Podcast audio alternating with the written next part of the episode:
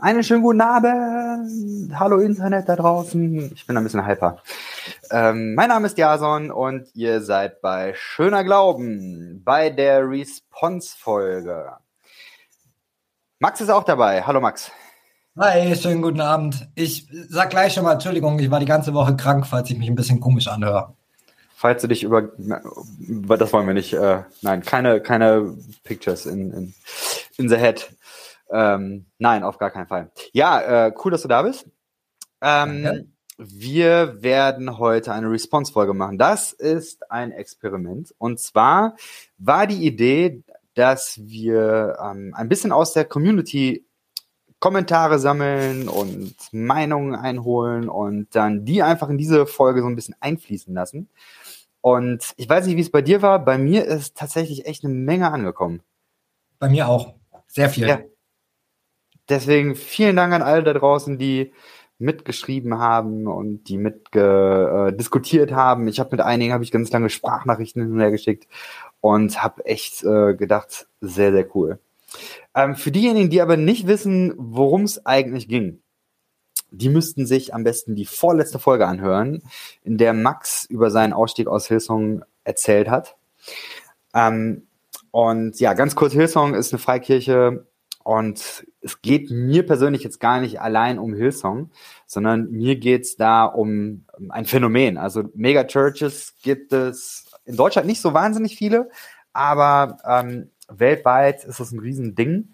Und was eben auch Thema ist, ist, dass irgendwelche Skandale aufgeploppt sind in den letzten Jahren. Ich habe mir mal die Mühe gemacht und habe mal einfach so alle Skandale, die mir so innerhalb von 30 Sekunden eingefallen sind, alle aufgeschrieben. Ähm, so, da mir ist auch, mir ist eingefallen, äh, Bill Heibels, ja, hat sich irgendwie ist, ist für alle Megachurches. Eine, alles Megachurches, äh, denke okay. ich, glaube ich zumindest. Bill Heibels, ähm, Willow Creek, Riesending, hat sich Frauen gegenüber schwierig verhalten, ähm, übergriffig. Ähm, dann ähm, Ravi Zacharias, da ist es tatsächlich um sexuellen Missbrauch ge gegangen. Mark Driscoll, Machtmissbrauch und Korruption und viele andere Shit. Übelster Shit. Mark Driscoll war richtig krass. Ja. Und es sind nicht nur die Evangelikalen, es sind auch die eher progressiven. Also Bruxy Cavey hat eine langjährige Affäre gehabt, was ähm, auch äh, ja missbräuchlich ist, wenn man in einer Leitungsposition äh, ist. Dann äh, ist mir Brian Houston, ja, da kommen wir vielleicht heute auch nochmal zu, mal sehen. Carl Lenz, haben wir letzte Woche auch drüber, oder vorgestern, vorvorgestern auch drüber gesprochen. John MacArthur, was auch übler Shit ist. Mhm. Ähm, ja, in der Gemeinde hat es irgendwelche, ähm, ja, hat es Kindesmissbrauch gegeben und das Ganze ist äh, gedeckt worden. Ähm, die Southern Baptists, richtig übler Shit. Und äh, dann ist mir noch John Ortberg eingefallen, der ähm, eigentlich ähm, Bill Heibels ähm, ja, da also irgendwo Stellung gezogen hat und äh, dann ist bei ihm selber eben was rausgefallen, äh, rausgekommen, nämlich dass einer seiner Söhne auch äh, pädophil ist und er hat das ähm, irgendwie gedeckt und dann ihn noch Jugendarbeit machen lassen. So, also es ist längst nicht nur Hillsong, es ist eine Menge. Ähm, in Deutschland ist tatsächlich auch ähm, eine Menge los. Klar, ähm, die ganzen Missbrauchsskandale in der, ähm, in der katholischen Kirche, die immer mehr rauskommen. Aber es ist natürlich auch ein, ein Ding, ähm, dass es das im Kleineren gibt. Also vor einigen Wochen ist ein Fall rausgekommen, auch in der evangelischen Landeskirche. Ähm, Klaus Vollmer ist der Mensch. Ähm, das ist tatsächlich ein, ein, spannender Fall, weil ich finde, da hat die evangelische Kirche eine Menge draus äh, gelernt wurde, eine Menge auch richtig gemacht, weil äh, das professionell mit externen dann ähm, auch aufgearbeitet worden ist. Also alles nur mit ähm, Vorsicht zu genießen, weil das sind natürlich auch Sachen, die ich auch nur mir angelesen habe. Genau. Ich wollte zwei Sachen vorwegschieben noch. Ähm, einmal, also wir haben uns bedankt für die äh, rege Anteilnahme und für die rege, na, Anteilnahme sagt man eigentlich nicht, für die Beteiligung. So, viele haben mitgemacht. Das ist super, finde ich gut. Ähm, vielen Dank dafür es kamen so ein paar Dinge, die ich vorwegschieben wollte. Und zwar habe ich mehrfach, ähm, also bestimmt fünf, sechs Mal die Frage bekommen, ob ich die Aussagen, die wir hier treffen äh, oder die getroffen worden sind, ähm, ob ich die Fakten checke im Sinne von, dass ich das irgendwie überprüfe. Und das würde ich gerne vorweg mal schieben. Weil, ähm, also, das ist tatsächlich mein äh, ganz einfaches Privatvergnügen, dieser äh, Podcast hier. Ich habe keine Redaktion, ich habe auch kein Rechercheteam, ich mache den Scheiß alleine und deswegen, ähm, nein, ich prüfe hier gar nichts. Also geht einfach nicht, kriege ich nicht hin. Ähm, ich äh, werde immer, immer mal wieder selber dann nochmal Dinge nachvollziehen, aber das ist hier nicht, das ist kein, ist kein öffentlich-rechtlicher ähm, Medienkanal. Es ist auch nicht der Spiegel oder Zeit Online. Das ist einfach eine private Geschichte. Also sprich, wer hier mit einsteigt, ähm, ihr müsst das wissen, ihr müsst kritisch sein, wie ihr bei allen äh, Dingen im Internet kritisch sein müsst. Und hier passieren auch Fehler, natürlich. Ähm, und ja, das gehört dazu. Also ganz klar, wenn ihr zuhört, ich mute euch zu, wir muten euch zu. Ihr habt einen eigenen Kopf, ihr könnt denken. Und Wobei man, da möchte ich noch kurz einschieben, die Frage kam ja auch bei unserem Live-Talk letzte Woche, mhm. also in der vorletzten Folge. Ähm, und da möchte ich noch mal kurz einschieben, eigentlich alles, was ich da gesagt habe, ist genauso wie du sagst, Jason. Das kann man alles in sowohl in der Größenordnung in säkularen Medien, also zum Beispiel New York Times, ähm, als auch in christlichen Zeitschriften wie zum Beispiel Christianity Today nachlesen. Ja, genau. Es gab so ein paar Dinge, ähm, vielleicht können wir da, vielleicht machen wir das auch direkt weg. Also zum Beispiel gab es ähm, einen Kritikpunkt oder eine äh, kritische Nachfrage, ähm, weil ähm, zur Sprache gekommen ist, dass in Phoenix es ja ein Hillsong College gegeben hat und dieses Hillsong College ähm, ja auf eine Weise weitergeführt worden ist. Mhm. Ähm, da finde ich, ist, ist der Hinweis ganz wichtig, dass ähm, äh, bei Spotify momentan eine Doku läuft über Hillsong und in der vierten Folge geht es tatsächlich auch um dieses College. Und das ja. äh, kann man sich da anhören. Ich selber habe da jetzt nicht rausgehört, ob es, äh, sage ich mal, als es da in Phoenix dann direkt zu Ende ging, ob dann Leute auf der Straße saßen. Es ist weitergeführt worden, aber irgendwie, ich glaube, am anderen Ende des äh, Staates oder irgendwie sowas. Also die haben nochmal einen größeren, einen weiteren Umzug gemacht. Und jetzt genau. gibt es das College aber irgendwie weiter. Genau, also aber das kann man sich anhören. Mhm. Ja, ich habe auch nochmal einen Faktencheck gemacht, ähm, auch weil mich jemand nach der Frage gefragt hat, wie sah es da aus am College. Ich habe in der vorletzten Folge gesagt, äh, dass das College, ich glaube, ich habe es formuliert, mit von einem auf den anderen Tag zugemacht hat. Ähm, es hat auch gestimmt, da gab es dann eine Zeit, in der das College ausgesetzt hat. Ich habe nach, mhm. versucht nachzuvollziehen, wie lang diese Zeit war, ähm, konnte aber keine Infos zu finden. Falls jemand das findet, gerne Nachricht an mich es gab auf jeden Fall eine Zeit, in der kein Unterricht stattfand. Und jetzt ist meines Wissens nach das College auch nicht mehr in Arizona, in Phoenix, sondern in einem anderen Bundesstaat. Ja, oder so, genau. Ja. Aber ähm, ne, also ich glaube, da ist diese Discovery Plus ähm, ja. Doku auf Spotify ist dann ein guter Anhaltspunkt. Da ähm, genau kommt man da weiter. Ähm, dann, äh, ich wurde darauf hingewiesen, dass die ähm, Finanzberichte von Hillsong mittlerweile online sind. Die kann man sich angucken. Ähm, so, ich habe das mal verglichen mit dem, was so äh, der FC Bayern online stellt. Ich finde, ich werde aus beiden nicht so richtig schlau. Ähm, aber es ist klar, wir sind in Deutschland, also da, da müssen auch Leute drüber gucken, da, da gibt es Finanzämter und so weiter. Also ähm, so, das würde ich einfach erstmal so äh, stehen lassen genau, das, ähm, ja. die Finanzpolitik kann man sich auf Aussagen, ja. ja. Genau. So, dann, ähm, nachdem wir diese Sachen ähm, durch haben, genau.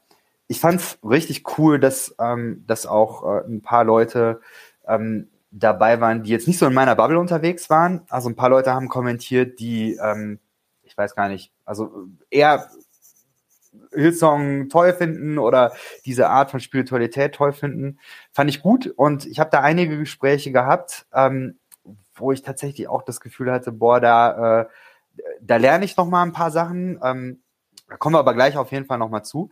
Vielleicht ganz kurz, bevor wir einsteigen, mit was für Rückmeldungen wir bekommen haben. Ähm, was habe ich mir heute vorgedacht, äh, vorgenommen?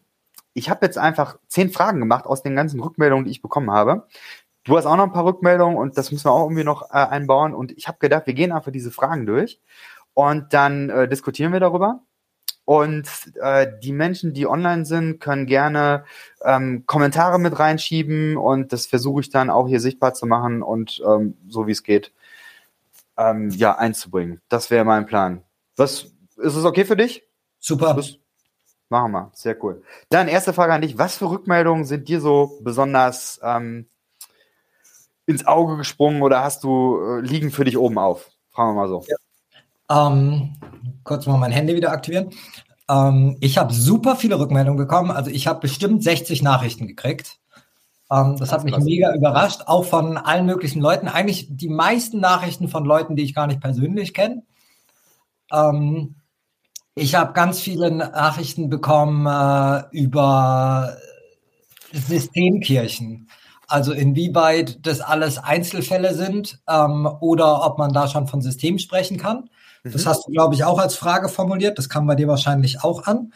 Mhm. Ähm, ich habe, was mich besonders gefreut hat, da möchte ich kurz Grüße sagen.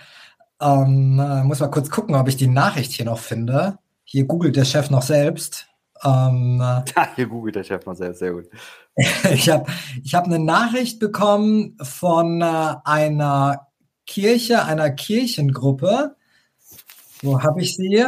Na, ich finde sie gerade nicht. Ich finde sie noch im Laufe der Sendung. Auf jeden Fall, die haben eine Abendessengruppe und haben in der Abendessengruppe darüber diskutiert und haben mir die Frage gestellt, wie sieht's eigentlich nach Hillsong aus? Aber so mhm. haben die Frage an mich ganz persönlich gestellt, wie sieht's bei mir persönlich nach Hillsong aus? Wie sieht es aus, wenn man, äh, so wie es bei mir passiert ist, in so einer Kirche so enttäuscht wird? Gibt's danach noch einen Glauben? Gibt's danach noch eine Option für Kirche? Ähm, die Frage fand ich ganz stark und vor allem auch, wie die Frage formuliert wurde. Vielen Dank dafür. Hm. Cool.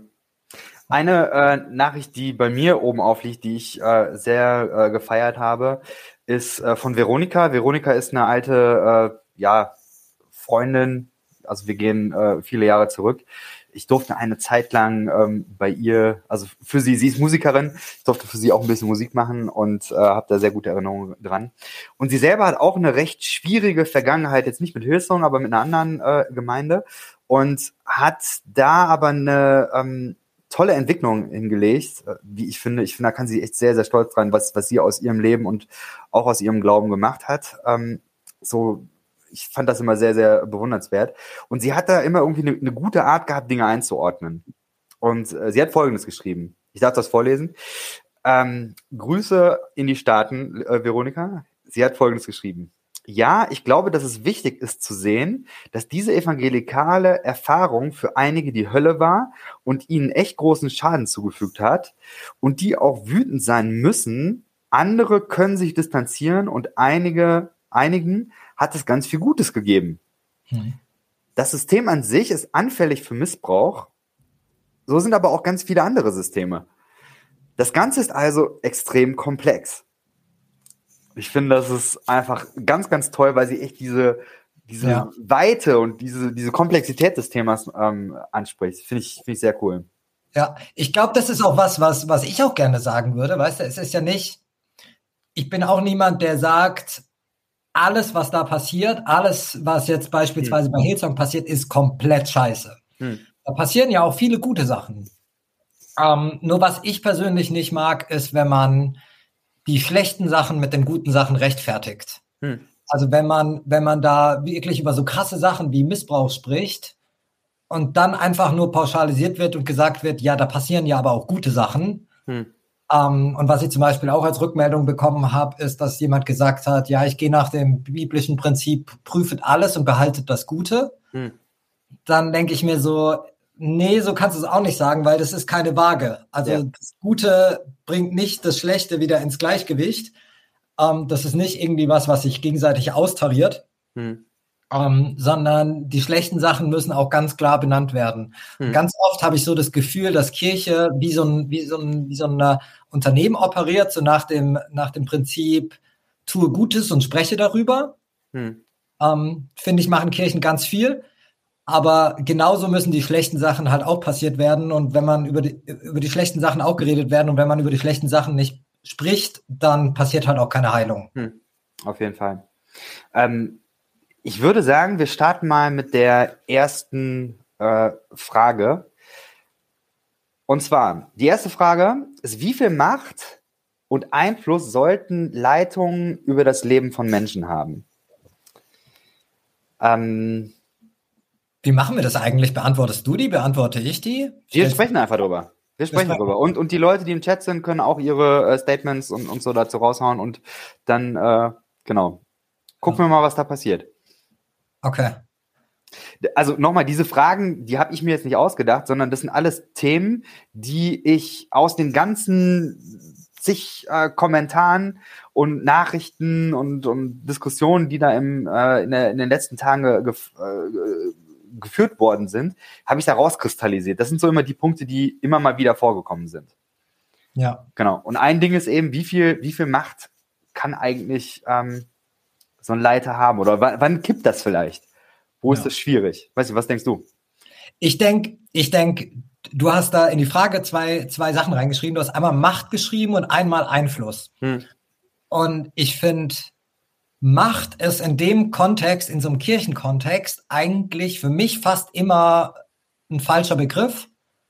Ähm, mit Einfluss kann ich mehr mitgehen. Hm, und ich habe auch so ein bisschen über Einfluss nachgedacht und dann habe ich mir überlegt, wer hat eigentlich auch so Einfluss auf mein Leben jetzt gerade? Hm. Und ich glaube, es gibt ja so verschiedene Lebensstadien. Weißt du, so irgendwie als Kind, klar, haben deine Eltern Einfluss auf dich und auch Macht über dich. Ähm, in der Schule deine Lehrer, in der Uni vielleicht deine, deine Professoren und jetzt im Arbeitsleben ähm, vielleicht meine Arbeitgeber. Ähm, aber eigentlich in meinem Privatleben und auch in Kirche würde ich mir viel mehr so wünschen, dass die Leute Einfluss in mein Leben haben, denen ich das möglich mache und mhm. denen ich das auch von, von meiner Willensentscheidung möglich mache. Also wo ich hingehe vielleicht und sage, hey, darf ich dich um Rat fragen? Mhm. Also so eine Frage ermöglicht einer Person Einfluss auf mein Leben zu nehmen. Ja, ich glaube, ich sehe es ein bisschen anders. Und zwar glaube ich, dass in solchen Systemen, dass es immer Macht gibt. Also es gibt keine machtfreien Räume. Und deswegen ja. ähm, also man sieht es vielleicht hier so ein bisschen, da vorne hängt so ein Poster, das, ähm, das ist äh, Faith Spaces must be safe spaces. Und dieser, äh, diese Idee von safer Spaces, ähm, also Räume, wo möglichst wenig Diskriminierung ähm, stattfindet, dass diese Idee hängt damit zusammen mit Machtsensibilität. Und das ist, glaube ich, ein extrem wichtiger ja. ähm, Begriff. Also ja. es gibt Macht und Macht wird schon allein durch Räume äh, deutlich. Also wenn du Stuhlreihen hast und vorne eine Bühne, das ist eine Machtgeschichte. Und das ist einfach erstmal neutral. Ähm, genau, Evelyn schreibt gerade. Ähm, Passt gerade sehr gut, der Kommentar. Genau, hau ich direkt rein. Macht ist nicht nur negativ, vergisst man oft. Ja, genau. Macht ist einfach erstmal da. Und dafür eine Sensibilität zu schaffen, finde ich, ist, ähm, ist wichtig. Ähm, Dazu würde ich aber sagen, ich glaube, dass es wichtig ist, ähm, dass Glaube und Glaubenskommunikation stattfindet im Gegensatz zu Glaubensverkündigung. Also das ist eine Diskussion, die momentan in, in der Theologie geführt wird. Ähm, und die Idee ist eben folgendes. Glaubensverkündigung ist, da steht jemand vorne und der sagt, was wahr ist und alle anderen nicken das ab oder ähm, sollen das irgendwie glauben. So, das ist ähm, vielfach, wie Kirche ja konstituiert ist. So funktioniert mhm. es. Vorne steht jemand und alle anderen hören zu. Glaubenskommunikation ist ein anderer Ansatz, der eben sagt, ähm, natürlich bringen wir etwas ins Gespräch, aber Glaube ist ein Angebot. Und damit ja. müssen sich Menschen auseinandersetzen. Und dann kommt eben diese, diese Macht, also es kommt eine gewisse Demokratisierung des Glaubens, kommt rein. Ja. Wenn man ja. eben sagt, jeder, also jetzt mal fromm gesprochen, alle haben den Heiligen Geist und deswegen ist jeder auch verantwortlich zu prüfen und jeder auch ähm, verantwortlich, seine eigenen kritischen Gedanken mit ähm, einzubringen. Ja. So, das wäre ein Punkt. Ja, und eben, also es gibt mittlerweile so viel gutes, durchdachtes, ähm, organisationstheoretisches Zeug, wo Leute sich über Macht Gedanken machen und wo man eben äh, gucken kann, wo kann man machtsensibel sein? Wie kann Leiterschaft aussehen, die machtsensibel ist? Wie, wie können Strukturen geschaffen werden, so dass Machtmissbrauch schwieriger wird? Und ähm, also einen Satz noch, dann äh, äh, äh reagieren wir gerne nochmal drauf. Ich habe mit einigen auch gesprochen, ich habe, glaube ich, mit vier, fünf, sechs Leuten gesprochen, die auch ähm, immer noch in die Hillsong-Kirche gehen. Und ähm, das ist auch Thema da gewesen. Und ich habe aus diesen Gesprächen gelernt, dass oder mir ist nochmal bewusst geworden, dass diese hierarchische Struktur, die hat natürlich einen Vorteil. Weil klar, wenn einer sagt oder wenn eine kleine Gruppe sagt, da geht's lang und alle laufen hinterher, dann kriegst du richtig was gewuppt. Ja. Wenn du eben tausend demokratische Arbeitskreise hast, die sich ewig oft treffen müssen und abstimmen müssen und dann müssen Entscheidungen nochmal durch dieses Gremium und was weiß ich, ja, dann hast du zwar die Macht äh, demokratischer verteilt, klar, aber auf der anderen Seite passiert eben auch vielleicht ganz, ganz wenig. Ja. Und ich kann das, ich kann das sehr gut nachvollziehen. Also ich wäre, glaube ich, auch lieber in einer Gemeinde, wo wirklich was passiert, wo, wo Dinge sich äh, bewegen. Und ich habe da keine Lösung für, würde aber sagen, darüber muss gesprochen werden. So, was denkst du? Absolut muss darüber gesprochen werden. Ich habe ich hab auch mal drüber nachgedacht, wie wäre es eigentlich, ich meine, das, das Hauptkonzept von, oder das Konzept, wie die meisten Gottesdienste funktionieren, ist, wie du gesagt hast, es steht einer vorne auf einer Bühne mhm. und predigt. Und danach gehst du nach Hause, so, und das war's. Und vielleicht sprichst du noch mit deinen Freunden drüber. Aber wie wäre es eigentlich, wenn man nach der Predigt eine halbe Stunde bewusst Zeit geben würde und man als Gruppe über die Predigt spricht? Hm. Ja, also was würde das an einem Gottesdienst verändern und auch was würde das an der Predigt verändern? Ich glaube, ich glaube, es würde wesentlich mehr Druck auf den Prediger oder die Predigerin ausüben, ähm, wenn er oder sie wüsste, oh, da wird eine halbe Stunde danach noch darüber diskutiert, was ich da sage. Ich glaube, ich sollte mich richtig gut vorbereiten. Ähm, problematisch wird es dann halt mit Machtmissbrauch, worüber wir auch in der letzten Folge gesprochen haben, in unserer Folge, ähm, dass ich dieses Beispiel gebracht habe von der Jugendleiterin aus von Hillsong Dallas, die äh, von ihrem Pastor vergewaltigt wurde und hinterher gesagt hat, ja, ich habe das halt gemacht, weil in meiner Kirche eine Kultur herrscht, wo ich mhm. meinem Leiter nicht Nein sagen darf. Und er hat gesagt, er will mit mir schlafen, also ich darf ja nicht Nein sagen, also habe ich es halt gemacht. Ähm, und das ist natürlich, also das ist natürlich einer der übelsten Fälle von Machtmissbrauch. Mhm. Ich habe eine Rückmeldung bekommen ähm, von Leuten, die bei Hillsong sind, die äh, gesagt haben, ja, diese Art von Kultur hat es gegeben. Ähm, mhm. aber man muss einerseits eben beachten, dass es eben viele Hillsong-Gemeinden gibt, die auch, also wo der Zugriff von äh, weiter oben also auch irgendwie weniger stark ist. Und dann aber auch, dass, dass zum Beispiel in, in, ähm, in Deutschland es Hillsong-Gemeinden gegeben hat, wo das explizit nochmal angesprochen worden ist und wo man ähm, da Schritte gehen will, das zu verändern. So, den Wunsch finde ich gut. Ähm, ich glaube, dass das eben dann auch ähm, hoffentlich passiert. Ich habe in meinem Studium gelernt, dass Kulturveränderungen acht Jahre Minimum brauchen. Und dann äh, hoffe ich einfach, dass die bei Hillsong so lange den Atem haben, wirklich diese Kulturänderungen äh, nachhaltig durchzuziehen. So. Ja, also das, hm, fand ich fand ich einen wichtigen Punkt. Ähm, aber ich glaube, es steht dem in, in der Spannung. Also ich glaube, es geht nur über eine Demokratisierung. Ich könnte mir zum Beispiel auch vorstellen, dass man sagt, wir machen mal heute eine Predigt und das ist jetzt Bruder X und der ähm, hat die äh, folgende Sichtweise und morgen kommt Schwester Y und die hat eine andere Sichtweise. So, und alles das hier auf der Bühne. Und ganz bewusst zu sagen, hier kommen unterschiedliche Stimmen, unterschiedliche Sichtweisen zum Tragen. Mhm. Ihr seid aber ähm, diejenigen, ihr seid diejenigen, die verantwortlich äh, sind vor Gott und ähm, müsst müsst es prüfen und müsst selber entscheiden. So, aber äh, genau, das wäre das wäre ein Punkt. Hast du noch was? Sonst äh, gehen wir zur nächsten Frage. Ich würde zur nächsten Frage gehen. Machen wir das. So, die nächste Frage. Inwiefern und in welcher Art sollten wir online öffentlich über andere Gemeinden sprechen? Oh, das war die Frage, wo es, äh, glaube ich, mit am meisten Dissens gegeben hat. Ja. Das zumindest bei mir ist, äh, ist, ist das äh, sehr ähm, kritisch aufgestoßen. Ja, ähm, ja, das ist eine Knisterfrage. Bitte? Also, ich, das ist eine Knisterfrage, also die, die, wir, die wirkt Potenzial zu Punkten sprühen.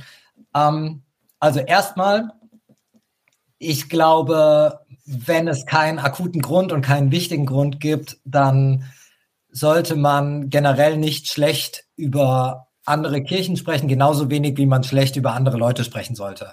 Hm. Ähm, und ich finde es auch wichtig zu sagen, dass es, ich persönlich finde es immer wichtig, dass man zuerst mit den Verantwortlichen spricht, hm. also mit beispielsweise den, Pas den Pastoren oder den Angestellten der Kirche, ähm, bevor man jetzt irgendwie schlecht öffentlich über eine Kirche spricht.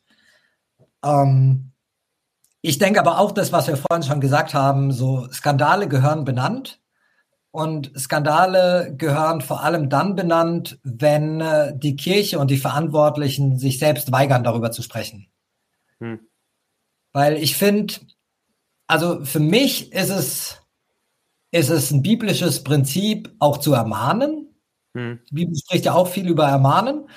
Ähm, und ich denke, wenn, wenn wirklich was Schädliches passiert, also wenn in der Kirche wirklich beispielsweise Missbrauch geschieht, dann habe ich die Verantwortung, da auch reinzusprechen. Eben zuerst persönlich und wenn es nichts hilft, dann öffentlich.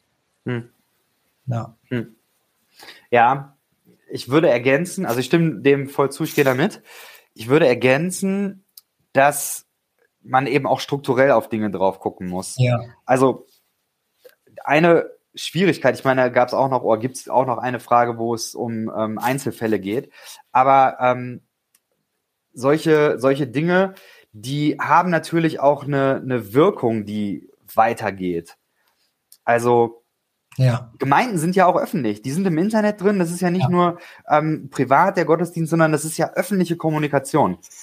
Ja. Und das ist, glaube ich, seit, weiß nicht, vielleicht 15, 20 Jahren relativ neu, weil es in der Form und in, und in der Masse, ähm, dass alle im Internet jetzt Sender und Empfänger sind, das ist neu. Das gab es so, glaube ich, vor äh, 30, ja. äh, 25, 30 Jahren nicht. Und ich glaube, dass wir herausfinden müssen, wie wir damit umgehen. Also wie gehen wir denn damit um, dass es äh, bestimmte Leute gibt, die wirklich schwierige Positionen ins Internet raushauen, aber eine riesige ähm, ja. Followerschaft haben. Das gibt's überall. Und ähm, ich glaube, wir haben das noch nicht gut rausgefunden. So, es gibt zwei Kommentare. Einmal äh, von Arthur, Bashing ist unter Kirchen ein Riesenproblem. Leute meinen halt, man dürfte über das Heil von anderen entscheiden. Eine Entscheidung, die aber halt nur Gott machen kann. Mhm. Ja, ähm, es geht so ein bisschen in die Richtung, das, was ich sagen will, dass es eben eine Art von ähm, Gesprächskultur braucht, die angemessen ist. Und ich glaube, da sind wir noch nicht. Das haben wir noch nicht raus. Also das hat die Gesellschaft, das haben wir ähm, als Gesellschaft, als Menschheit, glaube ich, noch nicht raus. Und ähm, wir haben es auch als Kirche, glaube ich, noch nicht raus. So, dann kommt noch ein Kommentar. Ähm, Max, ich gebe dir voll recht, Ermahnen ist wichtig, aber immer nur in Kontext zu dem, was die Bibel sagt und uns lehrt. Ja, ähm, gut, ich glaube, ich weiß, wo das, oder ich kann mir vorstellen, wo das herkommt. Ähm, aber ich glaube, Kontext ist ja eben auch mehr als das, was die Bibel sagt, sondern Kontext kann ja eben auch sein, ähm, dass es eben Menschen gibt, die Opfer werden oder, oder Strukturen gibt, die für Menschen schwierig werden. Und das kann aber eben irgendwie so eine Idee sein, die über das Internet und über, ähm, weil eben Kirchen sehr, sehr erfolgreich sind, jetzt einfach so in die ganze Welt rausgehen. Ja, man muss auch, man muss auch denken, dass die Bibel ganz viele Themen gar nicht anspricht, die wir heute in unserem mhm. alltäglichen Leben haben. Also es gibt zum Beispiel, was ich auch schon in Kirchen mitbekommen habe, ist zum Beispiel, dass Pastoren dazu aufrufen, äh, ähm, dass Studenten äh, ihr Studium abbrechen, damit sie mehr in Kirche mitarbeiten können. Hm. Ähm, ich glaube, da weiß jeder, der da ein bisschen drüber nachdenkt, das ist vielleicht ein Ratschlag, der jetzt nicht so unbedingt angebracht ist. Hm. Ja, ähm, und da spricht die Bibel zum Beispiel gar nicht drüber. Derjenige, der die Frage gestellt hat, ich weiß gar nicht, ob man da die Namen lesen kann, hat hier noch einen Zusatz geschrieben. Vielleicht blendest du den noch kurz ein. Ja. Die Frage ist meiner Meinung nach, wer definiert einen Skandal als Skandal? Okay. Ja.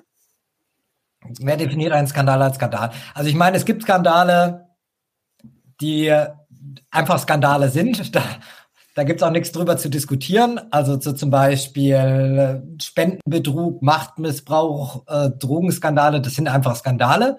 Hm. Ähm, ich glaube, da muss man nicht groß drüber diskutieren, ob das jetzt ein Skandal ist oder nicht. Und klar, dann gibt's dann gibt's andere Dinge. Man muss jetzt nicht aus jeder Mücke einen Elefanten machen. Das ist richtig. Ähm, ich würde ergänzen, es ist wichtig, da lernfähig zu sein. Oh ja, ja. Das ist echt. Also ich habe früher gedacht, ganz ehrlich, wenn jetzt irgendwie so ein Pastor eine Affäre hat, ja, ist schwierig, ähm, aber ich hätte das jetzt nie Missbrauch genannt. Ja. Und da habe ich über äh, gute Freunde, aber auch über diesen Broxy Cavey-Skandal zum Beispiel sehr viel ähm, gelernt. Weil es ist natürlich so eine Sache, wenn, wenn einer da ist, der eine Reichweite hat, der eine Machtposition hat, der ein Mikrofon in der Hand hat, der einfach sowas framen kann, mhm. das ist was ganz anderes, als wenn dann eben eine andere Person da ist, die mit in diesem Konstrukt drin ist und die das eben nicht hat. Mhm. Das ist ein Riesending. Auch. Vorbildfunktion. Vorbildfunktion, ja, das sind ganz viele Aspekte.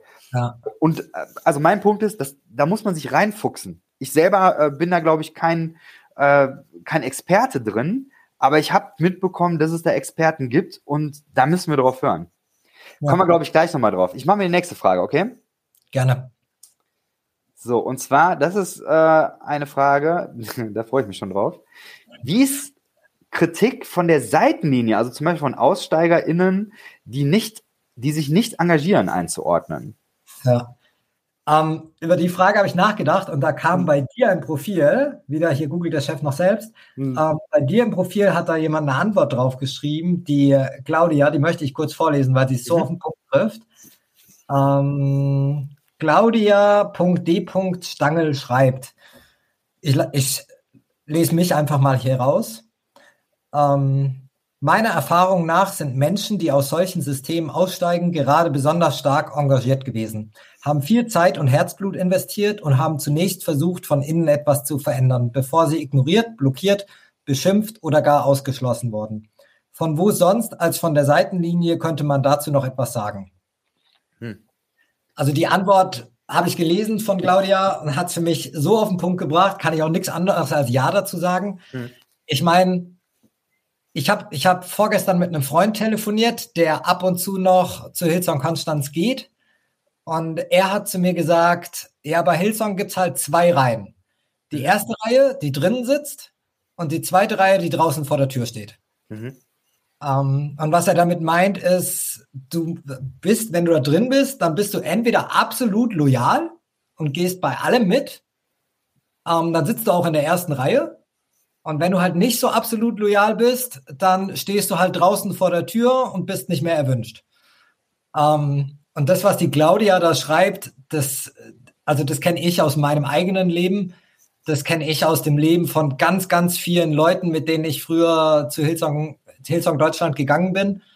Ähm, dass das, dass die Leute, die jetzt viel Kritik bringen, dass es die Leute sind, die jahrelang jeden Sonntag da waren, die teilweise ähm, ihre Wohnung verkauft haben, um näher an einen Hillsong-Standort zu ziehen oder die Urlaube abgebrochen haben, damit sie sonntags in der Church dienen können. Also das waren die Leute, die am aufopferungsvoll gedient, gedient haben, ähm, die dann hinterher oft die meiste Kritik bringen, weil da natürlich auch ein ganzes Leben dran hängt. Also du hast Jahre deines Lebens da rein investiert, du hast du hast Unmengen an Geld da rein investiert und wenn du dann halt vor die Tür gesetzt wirst quasi und sich niemand mehr bei dir meldet und auch die Pastoren, die dir so viel erzählt haben, wie sehr sie dich lieben, sich einfach gar nicht mehr bei dir melden und dir auch niemand zuhört. Du bekommst ja, wenn du nach einem Gespräch fragst, du auch kein, du auch keine Rückmeldung bekommst, dann wirst du halt als derjenige an der Außenlinie hingestellt, der nicht mehr kritisieren darf. Das ist schwierig. Ich nehme noch mal die andere ähm, Position, nicht Position, ja. sondern Perspektive ein. Und zwar, ähm, ich glaube, dass alle möglichen großen Firmen, Organisationen, Institutionen irgendeine Form von Kundenservice haben. Ja. Weil man weiß, wenn man einen vernünftigen Kundenservice hat, dann ähm, hat das eine Menge Chancen. Es hat zum Beispiel die Chance, dass man sich anhören kann, warum seid ihr nicht mehr Kunde von uns? Warum seid ihr äh, rausgegangen? Was sind eure Kritikpunkte? Ja.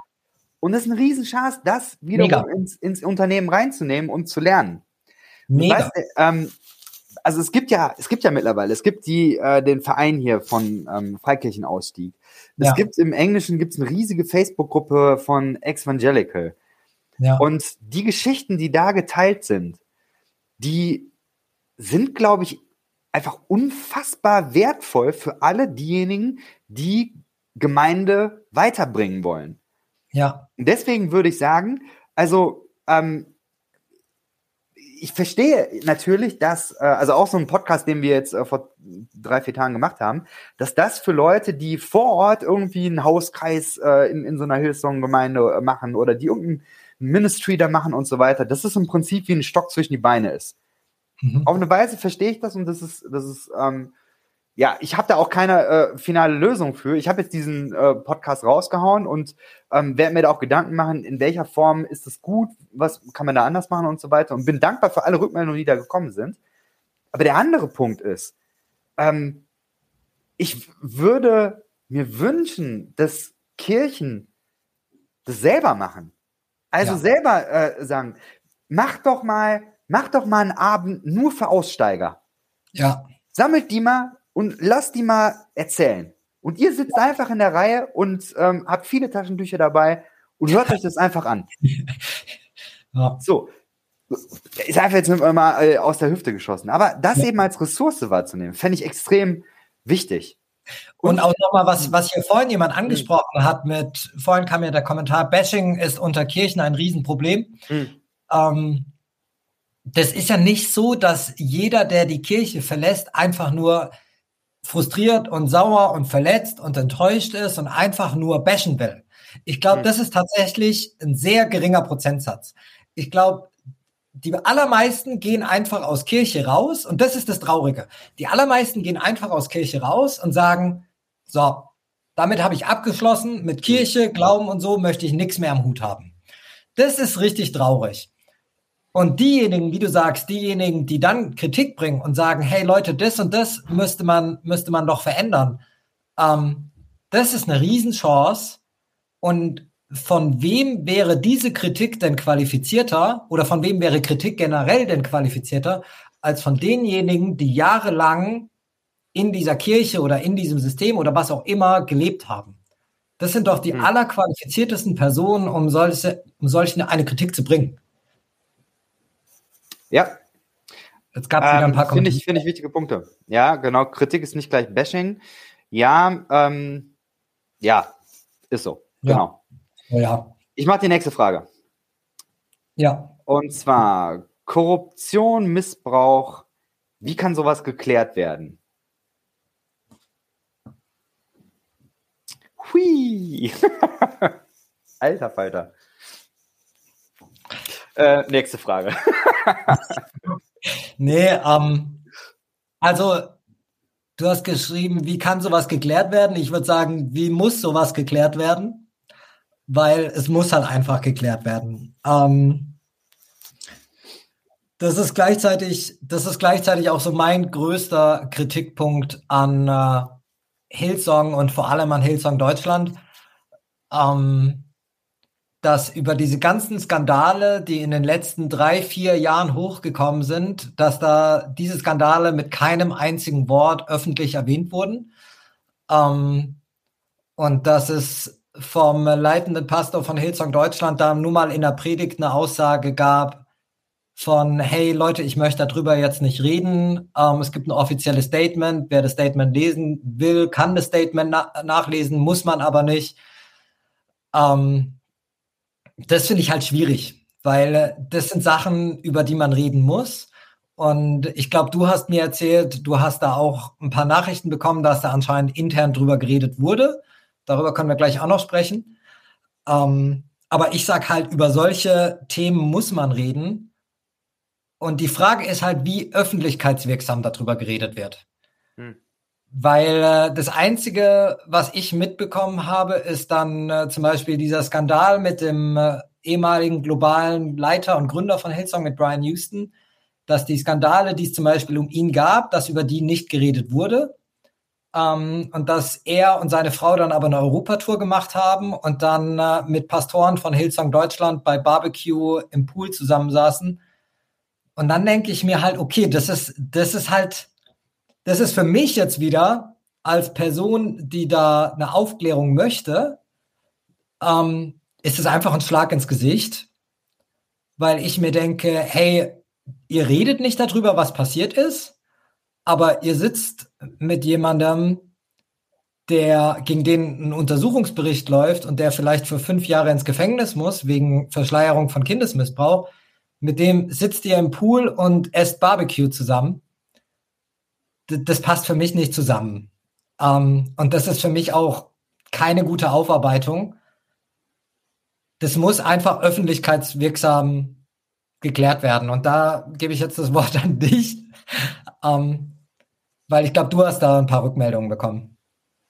Ja, ähm, ich glaube, dass es, also die, die Spannung ist so ein bisschen, es gibt Menschen, die dafür verantwortlich sind ja. und es gibt Menschen, die einfach ihre Gemeindearbeit machen, die eine gute ja. Zeit erleben.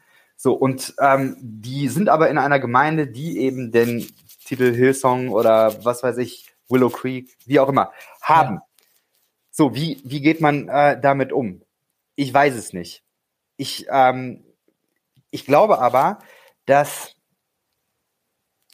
niemand hat ein Interesse daran, also von den Leuten, die jetzt einfach irgendwo mitarbeiten, die einen guten Job machen, äh, vielleicht, die sich äh, kümmern und so weiter, die sich engagieren, von denen hat doch niemand ein Interesse, dass ähm, wenn es äh, Strukturen gibt, die ähm, solchen Missbrauch begünstigen, dass, äh, dass dann am Ende es dazu führt, dass dann Leute, die, ähm, die dieses, diese Leitungsverantwortung missbrauchen und richtig Schaden anrichten, dass die dann, ähm, dann fliegt das eben in der einen äh, Stelle auf und dann ähm, sind eben äh, 20, äh, 20 Wochen Ruhe und dann macht man eben woanders wieder eine Kirche auf. Und das ja. ist ja das Muster, was man überall sieht. Mark ja. Driscoll haut richtig in den, äh, in den Sack. Ähm, ja. Marcel Church, ähm, da gibt's ja auch ein riesen Doku drüber. Ja. Marcel Church geht den Bach runter, ein, zwei Jahre später macht er das nächste Ding auf. Und noch schlimmer als davor. Noch schlimmer, noch schlimmer. So, und das ja. kann ja keiner. Also ich möchte doch nicht, dass, ähm, dass irgendwo da Leute in Leitungsverantwortung sind, die Macht und äh, sonst welchen Missbrauch betreiben. So, und wie kann sowas ähm, verhindert werden? Da, da müssen wir dann noch drüber reden. Aber das ist für mich der Punkt, wo ich sagen würde, ähm, es ist keine Lösung, auch wenn ich nicht die, die Lösung jetzt hier habe, aber es ist keine Lösung zu sagen, man muss es irgendwie intern und klein und was weiß ich. Und vielleicht einen Satz auch noch.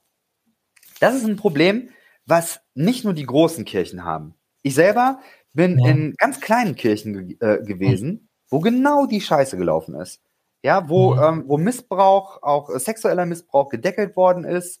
Und dann ähm, konnte man eben sehen, ähm, Täter laufen frei rum, werden nicht angezeigt bei der Polizei und so weiter. Den gleichen Scheiß habe ich in kleinen Gemeinden erlebt. Und ich glaube, da, da muss man dran. Ich würde gleich bei der äh, über, über nächsten Frage, würde ich da noch mal ein paar konkretere Vorschläge machen. Aber erstmal hier Lanze dafür brechen, ähm, es muss strukturell angegangen werden. Das wäre mein, ähm, mein Ding.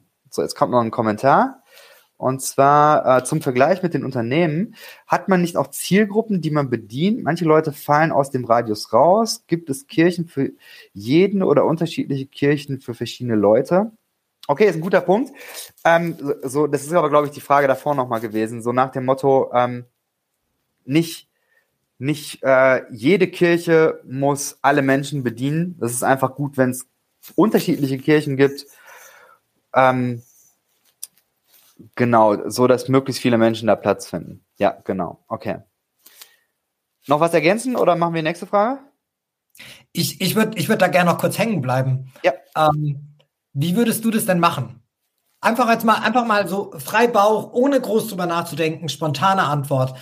Ähm, du bist jetzt, du bist jetzt Pastor von irgendeiner Megachurch, Megachurch XY.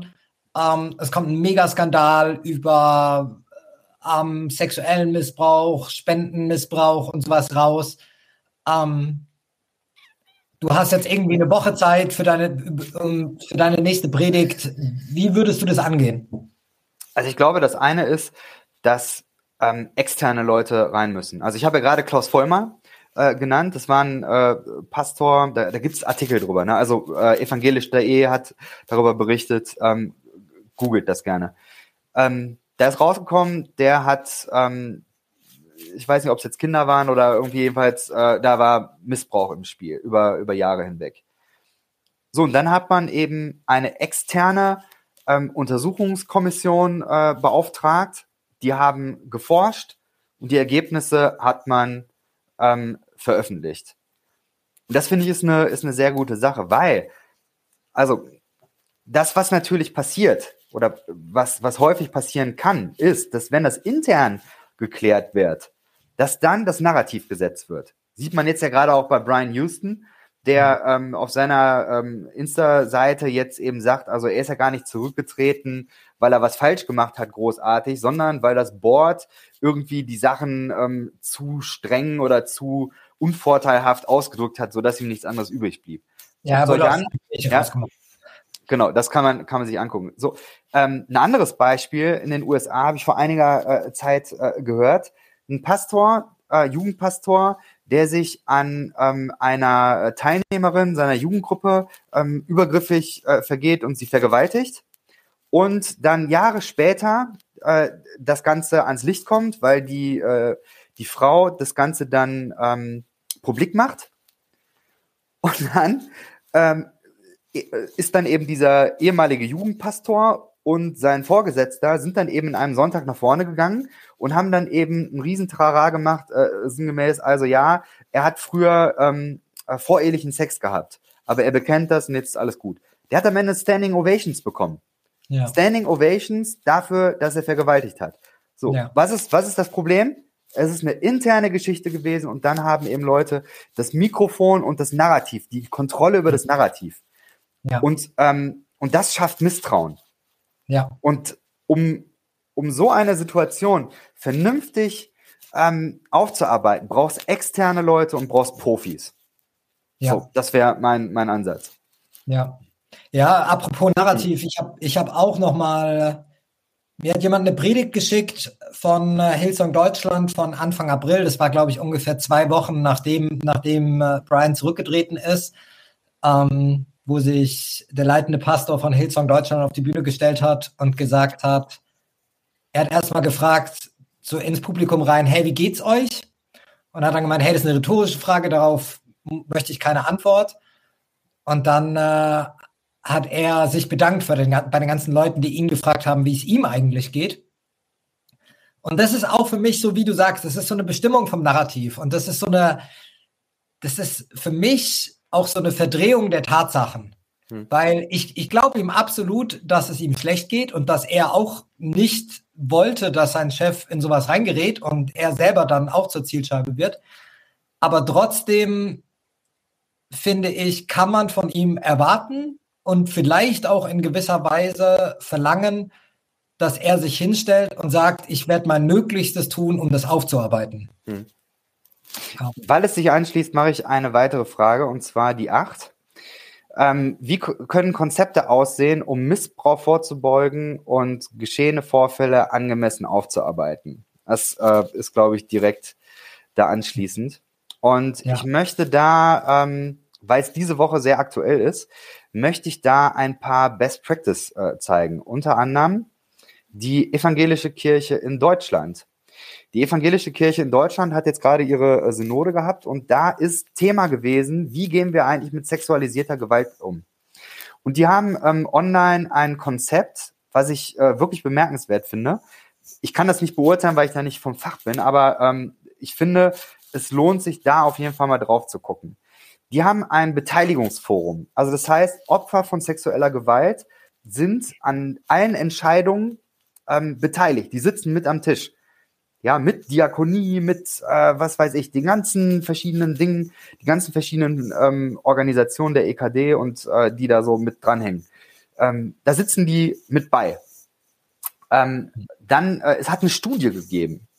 Eine Studie, wo ähm, die, die Vorfälle der letzten Jahrzehnte aufgearbeitet werden. Man geht hin und ähm, erstellt Schutzkonzepte. Man äh, sieht, sieht vor, dass es Schulungen gibt und das Ganze wird eben äh, transparent gemacht. Das ist ein wichtiger Punkt. Und ähm, man möchte es ernst nehmen. Das ist so eine so die die Haltung. Das finde ich tatsächlich sehr stark. Ähm, diese, äh, also wie gesagt, wenn man sexualisierte Gewalt EKD bei Google eingibt, dann äh, wird man das finden.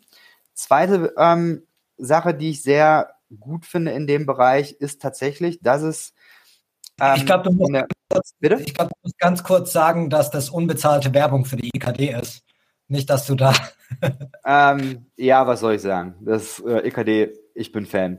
In vielerlei Hinsicht bin ich wirklich äh, Fan. Ich glaube, dass die sehr viel richtig gut machen. Ja. Ähm, bestimmt vieles auch nicht, aber manche Dinge ähm, finde ich, äh, finde ich wirklich, finde ich gut. Ja. So, es gibt hier dann ähm, vom Bund gibt es äh, unabhängige Beauftragte für Fragen des sexuellen Kindesmissbrauchs. Ähm, da kann man sich auch auf der Seite ähm, äh, informieren. Und die Grundidee ist eben die, dass Organisationen, Institutionen, wie zum Beispiel auch Kirchen, dass die Schutzkonzepte brauchen. Und Schutzkonzepte muss man erarbeiten. Dafür sind Leitungen und ähm, Leitungskreise verantwortlich, aber eben auch mit Hilfe von Experten. Und es gibt einfach unfassbar viel Know-how dazu, was man anzapfen kann. Man muss ja. sich aber eben da in die Richtung bewegen und muss, ähm, muss sich das schulen.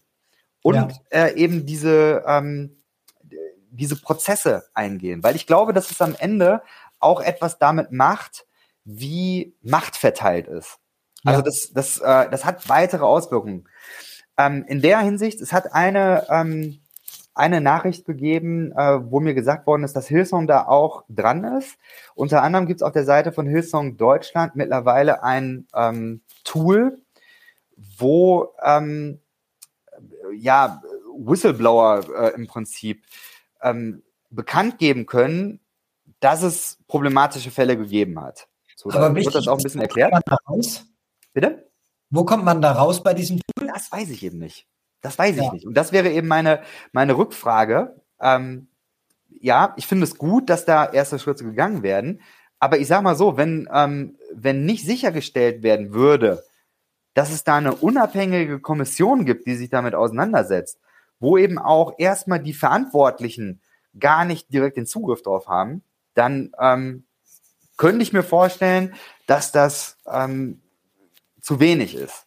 Aber ich, ich, ich weiß es nicht. Ich habe mich damit nicht auseinandergesetzt. Ich wollte es nur äh, reinbringen.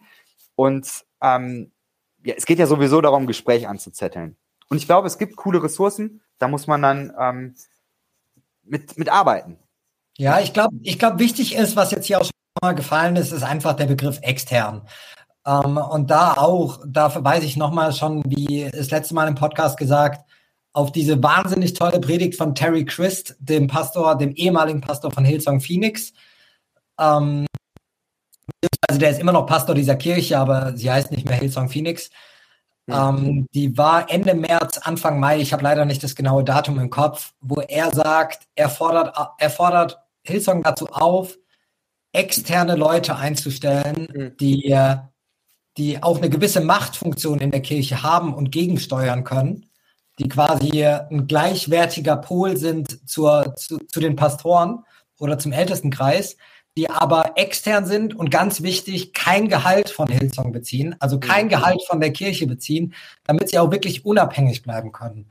Das ist nämlich auch was, was bei Hillsong Deutschland passiert ist. Ähm, würde ich gerne mal, würde ich gerne mal bei Hillsong Deutschland nachfragen, wo man da bei diesem Tool, was du angesprochen hast, rauskommt, wo man da landet. Ähm, aber es ist auch was, was in dieser Predigt von dem leitenden Pastor angesprochen wurde, was ich eben schon gesagt habe. Er hat dann dazu aufgerufen, wenn jemand ein Problem mit Hillsong hat, dann kann man ihm gerne eine E-Mail e schreiben und hat halt seine eigene private E-Mail-Adresse genannt. Hm. Und dann denke das ist halt falsch, weil, hm. also das, es ist nicht, es ist falsch in dem Sinne, dass natürlich, wenn ich ein Problem damit habe, dann schreibe ich ja auch nicht meinem Chef. Hm. Also deshalb gibt es ja auch bei, bei jeder Firma Betriebsrat, genau, dem ich schreiben ja. kann, wo das einfach, auch einfach mal anonym behandelt wird.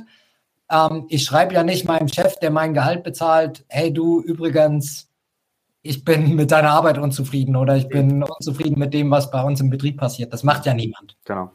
War gerade noch ein spannender Kommentar von Marc Moser, ähm, den habe ich schon eingeblendet wo es darum ging, dass es ähm, nicht okay ist, wenn ähm, große Dachverbände Gemeinden ohne Schutzkonzept aufnehmen. Ähm, und da würde ich gerne das, das noch ergänzen. Es ist wahrscheinlich bei Hillsong äh, so wie ich es wahrnehme, ähm, nicht ausreichend äh, konzeptionell in der Richtung gearbeitet worden. Aber das ist eben in ganz, ganz vielen anderen Gemeinden auch nicht. Ja. Und das, ähm, finde ich, muss eben auf die Tagesordnung. Da muss, äh, da muss dran gearbeitet werden. Und wie gesagt, es gibt Ressourcen. Da kann man ähm, sich Leute ein, ähm, also dazu holen, Berater, Beraterinnen. Ähm, genau. Ähm, ich habe gerade eine Frage übersprungen, fällt mir gerade ein. Äh, machen wir die nächste schon mal? Oder wolltest du noch was ergänzen? Ja, gerne. Okay. Die können wir vielleicht ein bisschen kürzer machen. Inwiefern sollten theologische Ausbildung eine offizielle Anerkennung mit sich bringen? Ja, du hast, du hast die Frage geschickt und ich war sofort zu puh, weiß ich nicht. Also weiß ich nicht im Sinne von, weiß ich gar nicht, ob ich das beantworten kann. Hm. Auf der einen Seite würde ich es mir wünschen, ähm, auch einfach so für meine eigene Vergangenheit. Auf der anderen Seite habe ich gelernt, dass du ein Theologiestudium an einer deutschen Uni einfach gar nicht mit einer Bibelschule vergleichen kannst. Hm. Das sind Weltenunterschied. Also das, das sind ganz andere Herangehensweisen, ganz andere Strukturen, ganz andere Fragestellungen, mit denen man sich beschäftigt.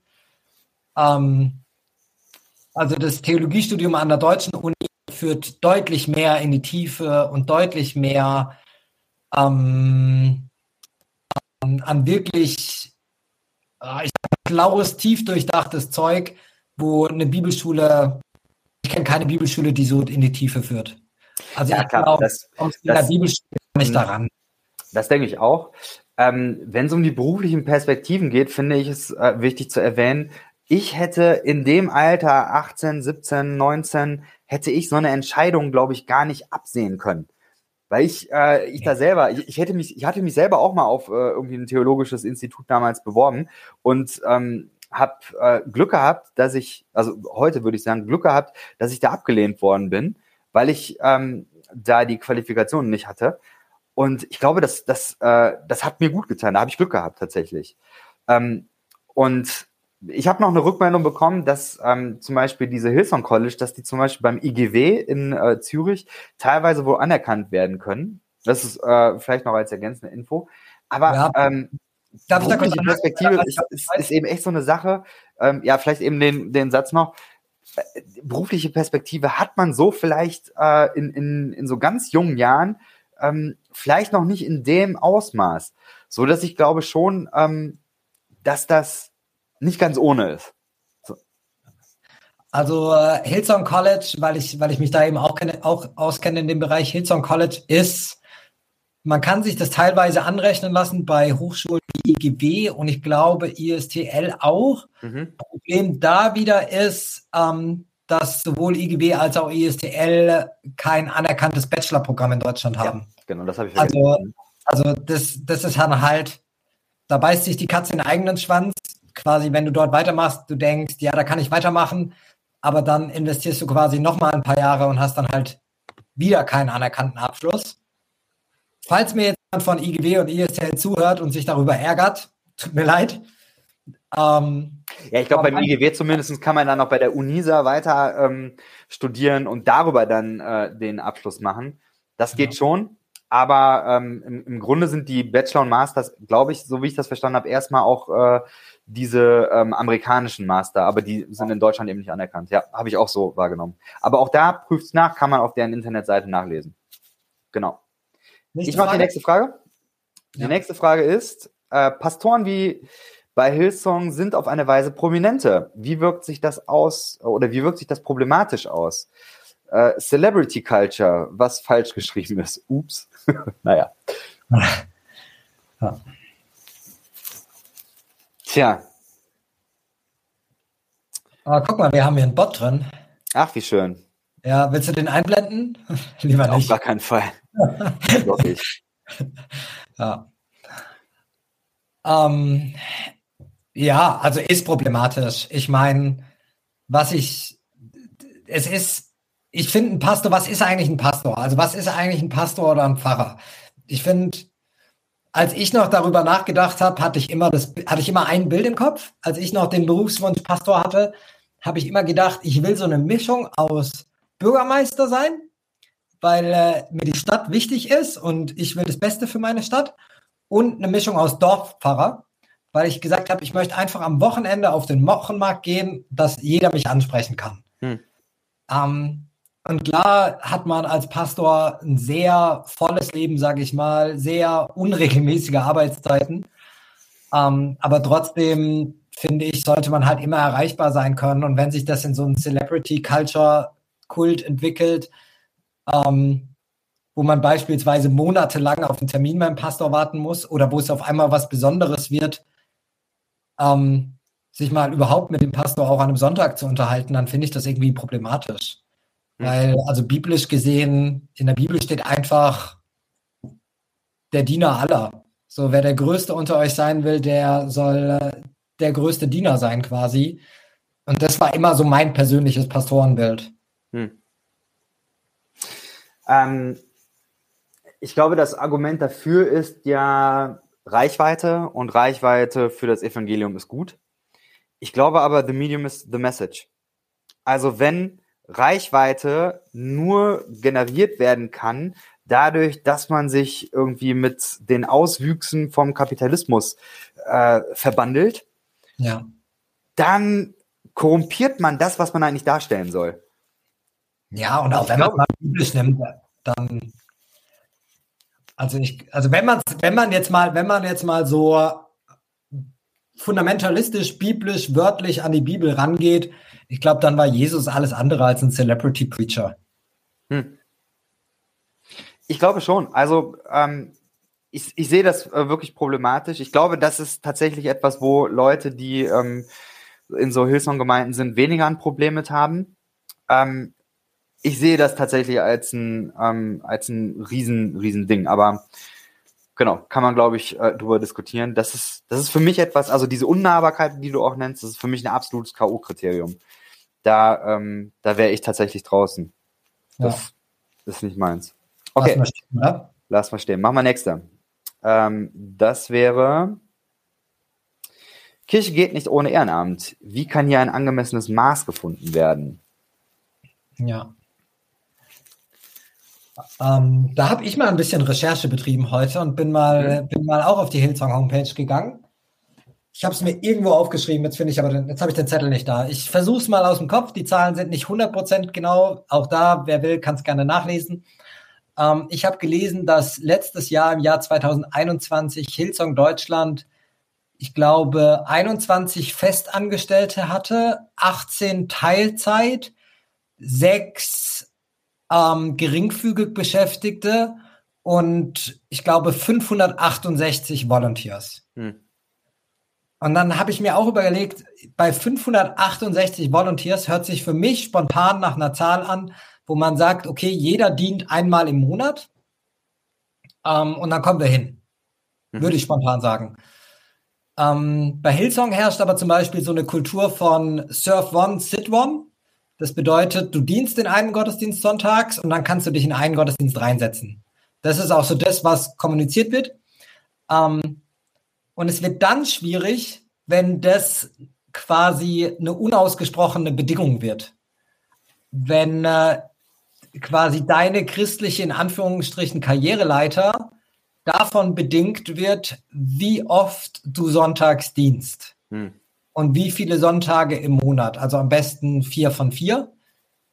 Ähm, ich meine, das war ja auch, das war mein aller, allererster Bruch mit Hillsong, dass ich über drei Jahre ähm, einen Sonntag gefehlt habe.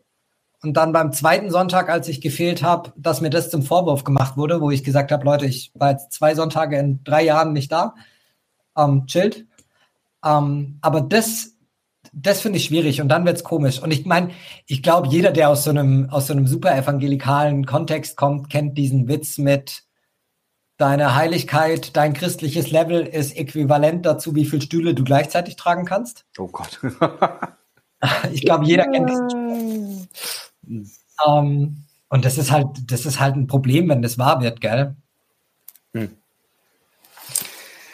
Ah, ich glaube, dass eine Herausforderung dabei ist, dass diese Art von Kirche nur in einer bestimmten Lebensphase funktioniert und eben auch nur für eine bestimmte Art von Menschen. Ja. Also, ähm, mein Paradebeispiel ist immer meine MusikerInnen, Freunde.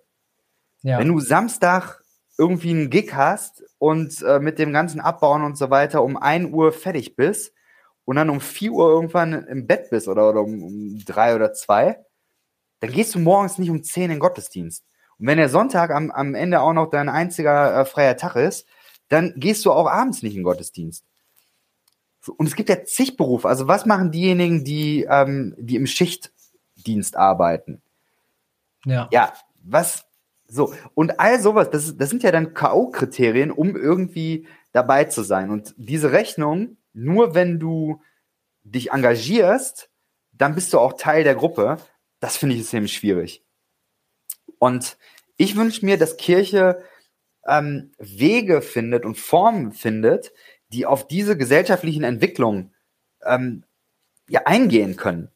Die flexibel ist auch. Ja, so und das, das ist wichtig. Also nur weil jemand nicht äh, jeden Sonntag irgendwie Stühle schleppen kann, heißt das doch nicht, dass das keine vollwertigen Mitglieder am Leib Christi sein können.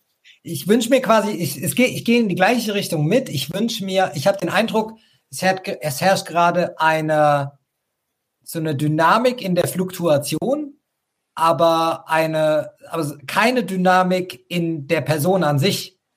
Also quasi, wenn du in diesem Bereich bist, wo du viel Zeit hast, ich sag mal irgendwie Anfang Studium oder so, wenn du da eventuell viel Zeit hast ähm, und halt viel dienen kannst, viel mithelfen kannst, dann bist du auch gern gesehen. Aber wenn du dann vom Studium weitergehst in, in dein Arbeitsleben und wenn du dann halt vielleicht auch sowas hast wie Schichtdienst ähm, und nicht mehr regelmäßig kommen kannst, dann rückt halt jemand Neues nach. Hm. Ich würde mir wünschen, dass wir als Kirche da mehr Wert drauf legen, die verschiedenen Lebensstadien, wie du sagst, einer Person zu sehen und zu berücksichtigen und nicht in das Ding gehen von, ja, wir haben ja 568 Volunteers.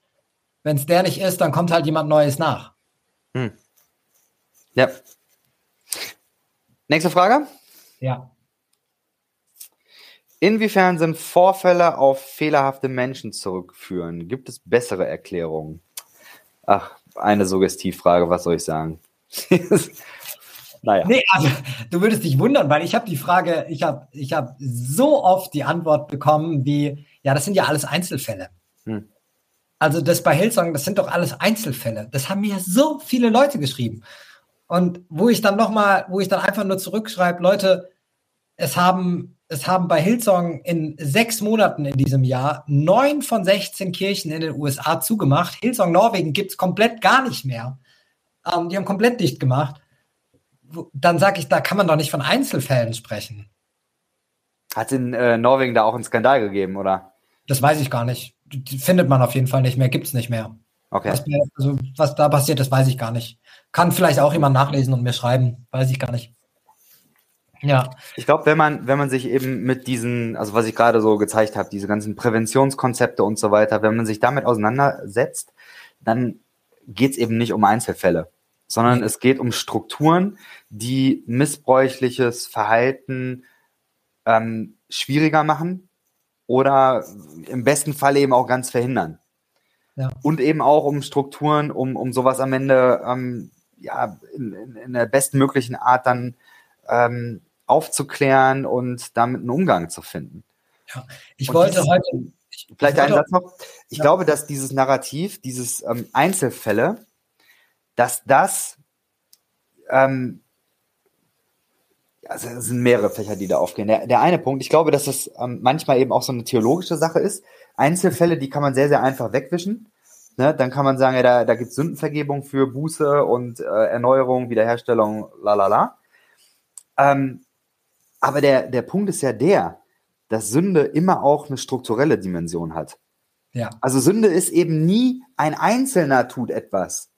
Ja. Ja, äh, ist ja auch ein bisschen theologischer Podcast, da muss ich einmal einen raushauen. Psalm 51, da ist David, der gerade Ehebruch begangen hat, und er sagt dann, Gott, gegen dich alleine habe ich gesündigt.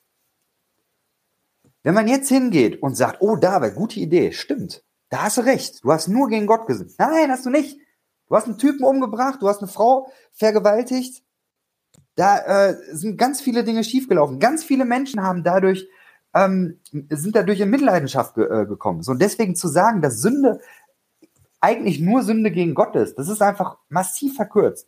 Sünde ist eine Sache, wo in, in Breite viele Menschen von ähm, in Mitleidenschaft gezogen werden. Es gibt ja Bibelstellen, wo, wo gesagt wird, dass sich bestimmte Sünden auf die Generationen danach noch auswirken. Ja.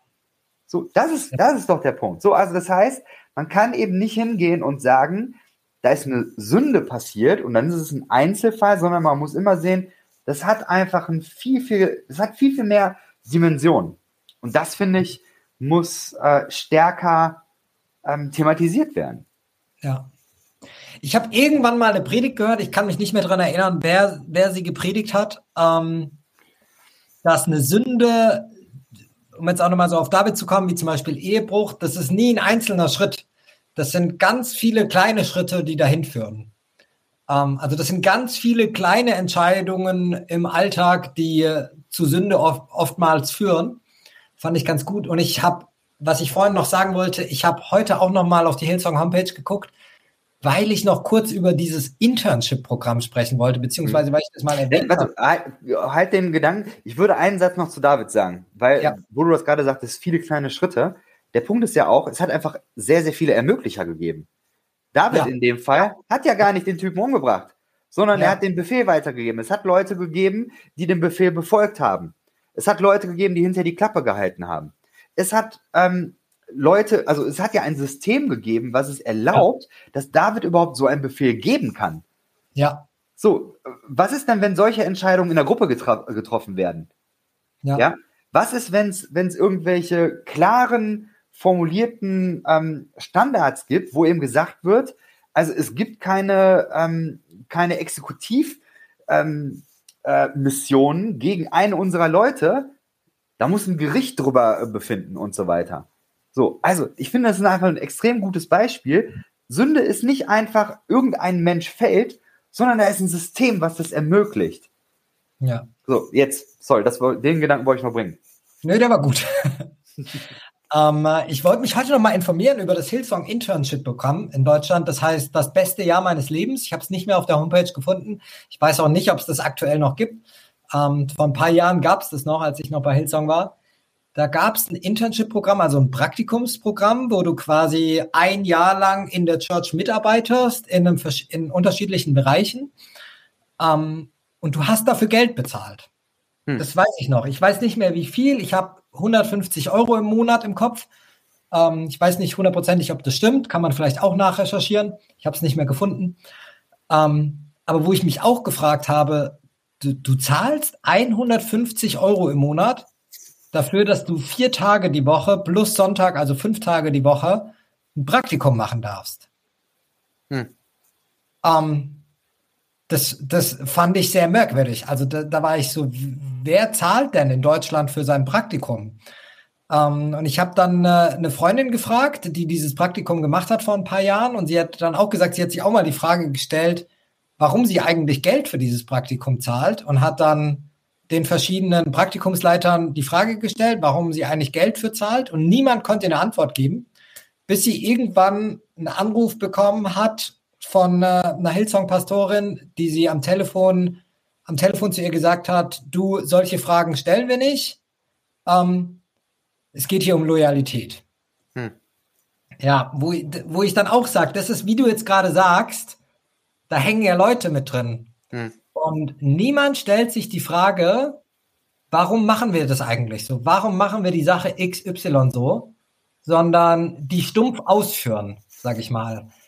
Ähm, und das, das ist so was Allgemeines, glaube ich, was ich mir für Kirche wünschen würde, dass wir viel mehr auch uns selbst hinterfragen. Ich rufe ja immer dazu auf, auch Pastoren zu hinterfragen und Pastoren Fragen zu stellen, aber auch, dass wir uns selbst viel mehr hinterfragen, warum warum mache ich das eigentlich, was ich mache?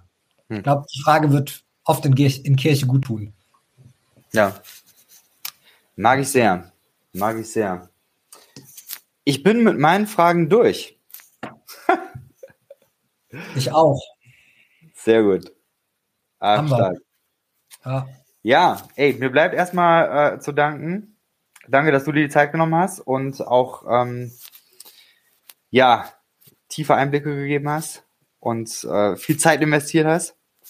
Danke an alle, die äh, mitgemacht haben, auch heute viele Kommentare geschrieben haben. Das freut mich sehr.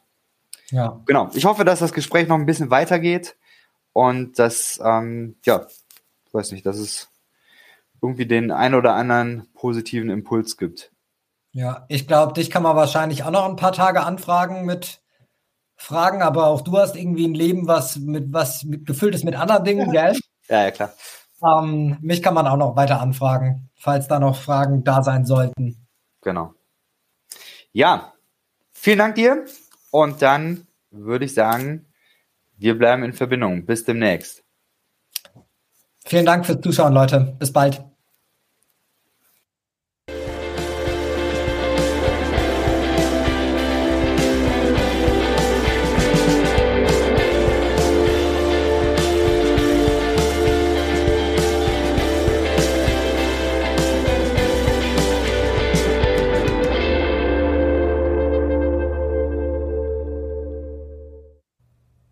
Dieser Podcast ist Teil des Ruach Jetzt Netzwerks.